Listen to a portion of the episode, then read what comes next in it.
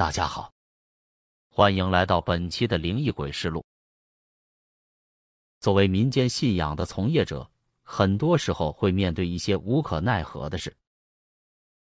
若是有女子的丈夫壮年过世了，附近便会流传出这女子克夫的说法，闹得众人皆知，女子也因此难以再嫁，只好远走他乡，或在本地流言蜚语下隐忍。如果有的人家出了先天残疾的孩子，也有不少邻里乡亲会说是这家人做亏心事损了阴德，奔走相告，不再与这家人来往。还有的是些年纪轻轻的师傅，其实有不少都是从小在庙里学手艺做法事的，二十来岁年纪却已从业十多年。香客们觉得年纪小的道士法师经验不足。所谓人言可畏，很多时候社会舆论的压力造成的负面影响。远远大于一件事真相的呼喊声。我面临一些弱势群体来求助时，经常感到无力。即使通过法事或者符咒帮助斋主善信解决了问题，谣言却仍然对他们产生着致命的伤害，仿佛一只无形的巨手将他们紧紧笼罩。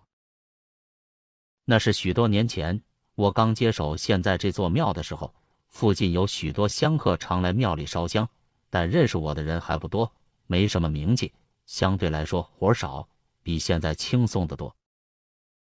有一天，一位穿着很得体的大姐来庙里烧香，看穿着不像附近的乡亲，但衣服显然是比较旧的，颇有点落魄贵族的意味。四五十岁的年纪，保养的很好。这位大姐烧完香，就在一直左顾右盼，像是找什么人。但整个庙里只有我和处理杂物的张才艺。张才艺家境不好，很小就出来工作了，辗转各地的道观打工帮厨，经历过不少波折。加上他平时留着山羊胡子，很多香客说他看上去比表面上老了十岁。其实我俩是同年的。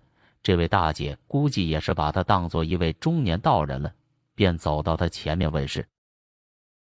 张才义仰起头来说：“有事的话，你找我们当家的赵道长。”说着，张才义指指我，大姐也顺着他指的方向看过来，目光落在我身上，接着报以自审一笑，朝我走过来，说：“赵道长您好。”说实在的，这大姐的目光盯着我很不自在。那是我年纪尚轻，很多香客都有点不相信。直到附近的乡亲们见我做法时非常老练的完成各个步骤，才慢慢对我另眼相看。我说：“您有什么事？”大姐说：“您这么年轻，您师傅在吗？”我说：“我师傅已经退休了。您是要做道场吗？您听说过的法事，道场我都会做，这个您可以放心。”大姐皱起了眉头，说：“我这里有个事。”您能帮忙解决一下吗？我说：“您可以说说看。”大姐说：“我有一栋楼在市中心挺繁华的地段，把这栋楼卖了，但是一直都卖不出去，我没办法，只好简单装修了一部分房间，想当出租屋先租着。”我说：“市中心繁华地段的，不是应该有人抢着买吗？”大姐犹豫了一下，小声的说。我这栋楼是凶宅，我说那是之前在这里的租户有发生凶杀案。大姐苦笑着摇摇头，说盖楼的时候就发生了。我说工人打架斗殴，还是有人上去跳楼了。大姐说里面死的人是我丈夫。大姐这话一说出口，我惊讶的老半天合不上嘴，连忙请大姐坐下。让张才艺去泡了杯茶。我说：“您方便说一下怎么回事吗？不着急，慢慢说。怎么称呼您？”大姐接过茶，浅啜了一口，说：“我姓李。”我说：“李姐，您这个情况确实有些复杂，最好是说一下前因后果，我这里也好确定个具体的解决方案。”李杰抿了抿嘴唇，沉默了一会儿，说。我丈夫是个房地产开发商，以前很风光的，开发了不少楼盘。最后一个他开发的就是这栋楼。当时因为跟工人的工资有些纠纷，工人在楼下举横幅讨薪，好几次都没有结果。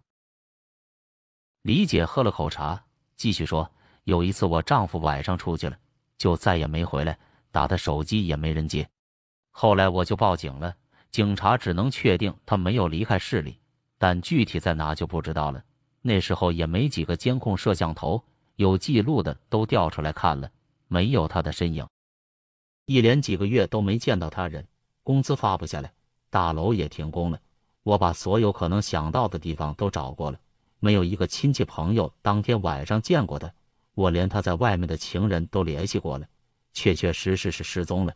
我还打印了很多寻人启事，到处贴，也没有任何人打电话过来给我什么消息。我说这估计就凶多吉少了。李姐说。我心里想着，这样下去也不是办法，就打算把这栋楼转出去。楼已经基本盖好了，就差一些装修的工作了。这么大一个楼盘，也不是说转就能转的，一直等了两个多月。后来警方通知我，我丈夫找到了。我说：“不会就在那楼里吧？”李姐点点头，说：“就是在那栋楼里，那楼已经盖好了挺长时间的。”附近有些小孩子经常到楼里去玩，类似探险那种。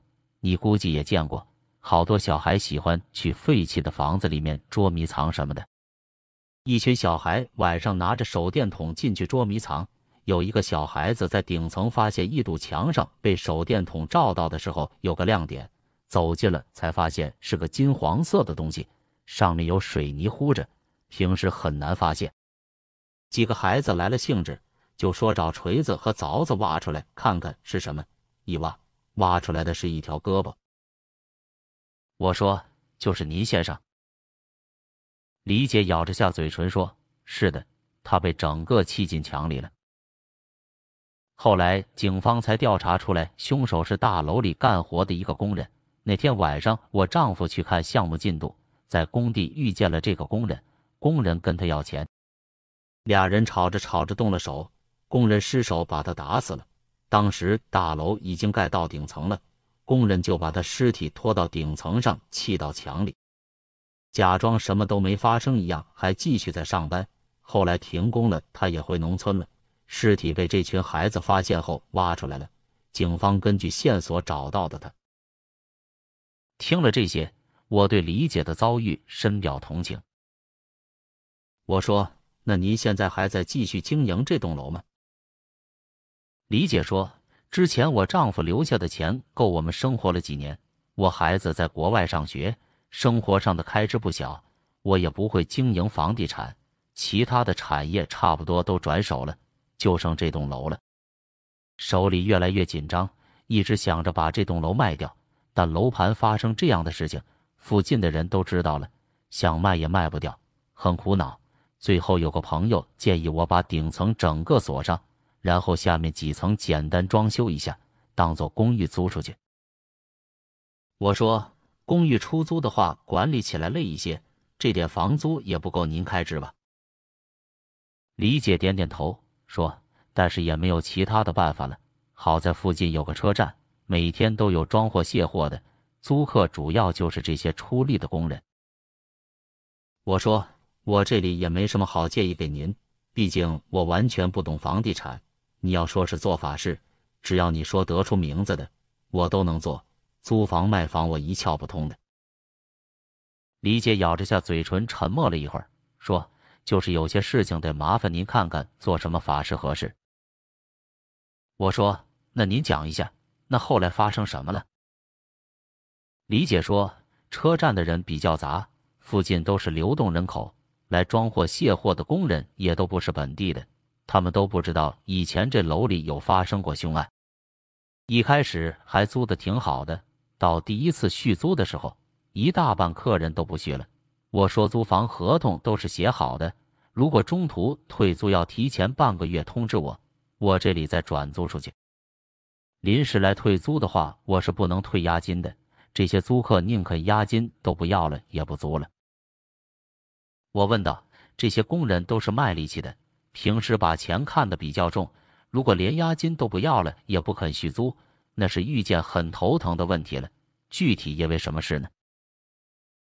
李姐说，租客说是每天晚上都听见很大声的吵架，或者是有人指挥别人干活的声音，每天夜里都有，吵得晚上休息不好，白天还得卖力气干活，不打算租了。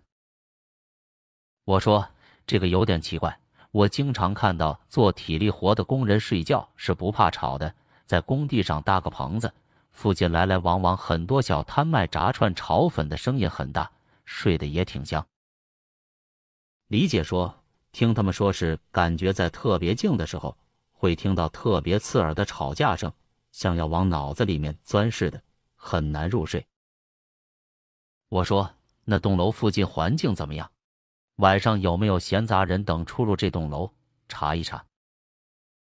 李姐说，租客一开始来跟我说这个问题的时候，我就查过了。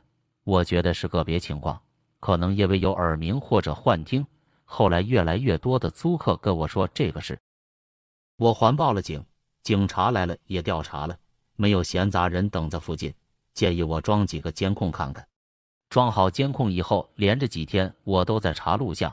根本什么事都没有，大楼的各个出口都有监控，楼道里也装了，压根看不到其他人。调晚上的监控来看，也没有人出入，大楼附近晚上也空荡荡的。但租户还是说能听见吵架声。还有就是这些说晚上听见吵架声的客人都是住在不同楼层的，我就觉得很奇怪，这种情况怎么会发生呢？租客越来越少。租过的客人到处去传，说我这大楼里闹鬼。慢慢的，连车站这些搬货的工人都知道了。现在生意很冷清，我特别着急，到处打广告也没什么效果。前几天我朋友说应该找个师傅帮忙做一下法事，我也没接触过你们这个行当，问他应该去哪里找，朋友说有些道观里会有。我今天是来你们这附近的农家乐吃饭。那边能看见你这栋房子是特别中国风的，我就想过来看看这是不是道观，也许有师傅。我印象中做这个的都是上了年纪的人，没想到你这么年轻。我说我是从小就学这个的，其实也干了很多年了。这栋楼里有人横死是有煞的，不过情况不是很重。我去楼里做一场超度、遣送的法事，再卸一下土地就没事了。李姐轻轻地说：“做一下法事就可以了吗？”李姐用不太肯定的目光打量了一下我，我知道是我的形象跟她心里想的有出入。我说：“别的我不敢保证，如果是这方面的问题，我还是十拿九稳的。”李姐勉强答应了。我把法器和香烛钱纸装到箱子里，让李姐开车带我和庙里的杂物张才艺去了市里。这是一栋十层的建筑，估计是零几年建的，各项设施也不是很新。老式电梯里通向十楼的按钮被拆了，只能乘电梯到九楼，再通过消防通道楼梯上到十楼。十楼的大门被紧紧锁住了，上面还贴着写了禁止入内的牌子。李姐掏出钥匙来打开门，这一层是完全没有装修的，四处都是水泥毛坯。各个房间连门都没装。李姐带我走到靠里的一间，只见这间房的整堵墙都拆掉了，建筑材料散乱在地上。李姐指了指这堵墙，说：“当时就是在这里发现的。”师傅，我想问一下，只要是凶宅，都会有这样的情况吗？我说不一定，你这个情况也很特殊。其实城市里面人口密集，阳气很旺。是比较难发生这种事的。有些凶煞形成是因为附近有很特殊的地理情况，把附近的阴气都聚在一个点，刚好又有带着很大怨气的人在这个点横死，就会成为凶煞。你这栋楼附近的情况我看了一下，没有这种地理环境，只是因为这附近当时在建造的时候很空旷，接着你又闲置了好几年，所以才有条件形成这样的凶煞。但是这情况相对来说比较轻，所以也只是让租客能听见怪声音，没出现更严重的问题。李姐似懂非懂地点点头，问我接下来要怎样做。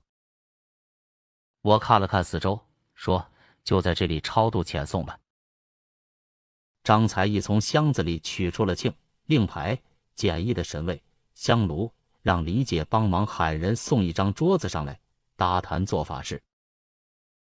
我问李姐要了亡者的姓名、籍贯等信息，写了张超度的表文，用白酒、明矾调和朱砂，拿毛笔蘸了，勾好表文，又在桌上立了个简易的临时牌位，供好香烛。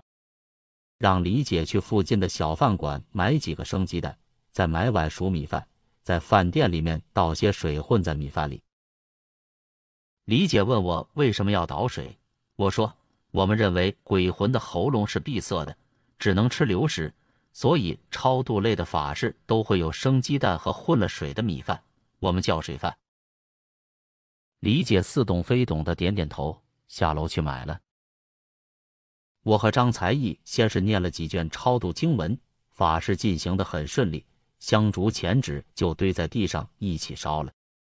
这时候李姐也把东西买回来了。接着我们又做了遣送的法歌，将水饭、鸡蛋、纸衣服、钱纸、香烛都铺在竹筛里，把被拆掉的墙砖取了一块，带着竹筛整个下楼，让李姐开车送我们到湘江边上去。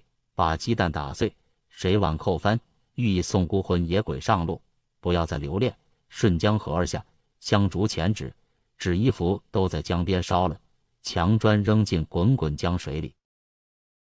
接着又回到楼上，在坛前吃了一大碗水，用柳枝蘸着撒在这一层的各处，法事就算完成了。李姐开车送我们回到庙里。这事之后，李姐就没了消息。好几个月都没再来过，直到大半年后的一天，黄总到庙里来烧香，在庙里跟我聊天喝茶。黄总是个很低调的老总，也是搞房地产的，平日里喜欢吃路边摊，身上也颇有一副侠义心肠，衣服穿着很随意。大街上若是遇见了，绝不会想到市里许多有名的楼盘都是他开发的。这时候听见门外有车停下。接着就看到李姐提着手提包走进庙里来，先给我打了个招呼，然后去取了三支香，点着了，插进香炉。我让庙里的杂物张才艺赶紧给李姐倒茶，请她坐下来。我问道：“我之前去您的栋楼里做的超度有好转吗？”李姐接过茶杯喝了一口，说：“挺好的，您这做完以后。”租客再也没说过听见奇怪的声音了。您做法事确实挺厉害的。